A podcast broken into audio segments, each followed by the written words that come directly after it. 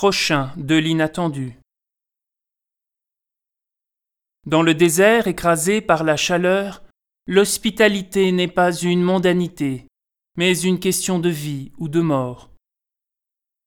Impossible de laisser des étrangers seuls dans ce désert, tout près d'Hébron, sans nourriture ni boisson. Abraham obéit à cette règle de l'hospitalité perpétuée jusqu'à aujourd'hui par les Bédouins. Il accueille ses visiteurs comme Dieu lui-même, les honore avec piété et leur donne avec générosité.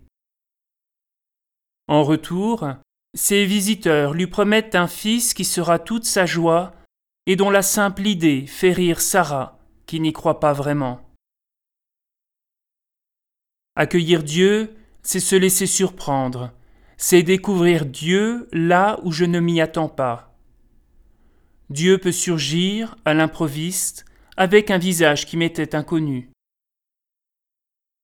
Ici, à Jérusalem, je m'attendais à le rencontrer dans le visage d'un pèlerin, et il m'a surpris en venant à moi sous les traits d'une vieille femme musulmane qui m'en dit, le regard plein de dignité et de joie, malgré sa situation.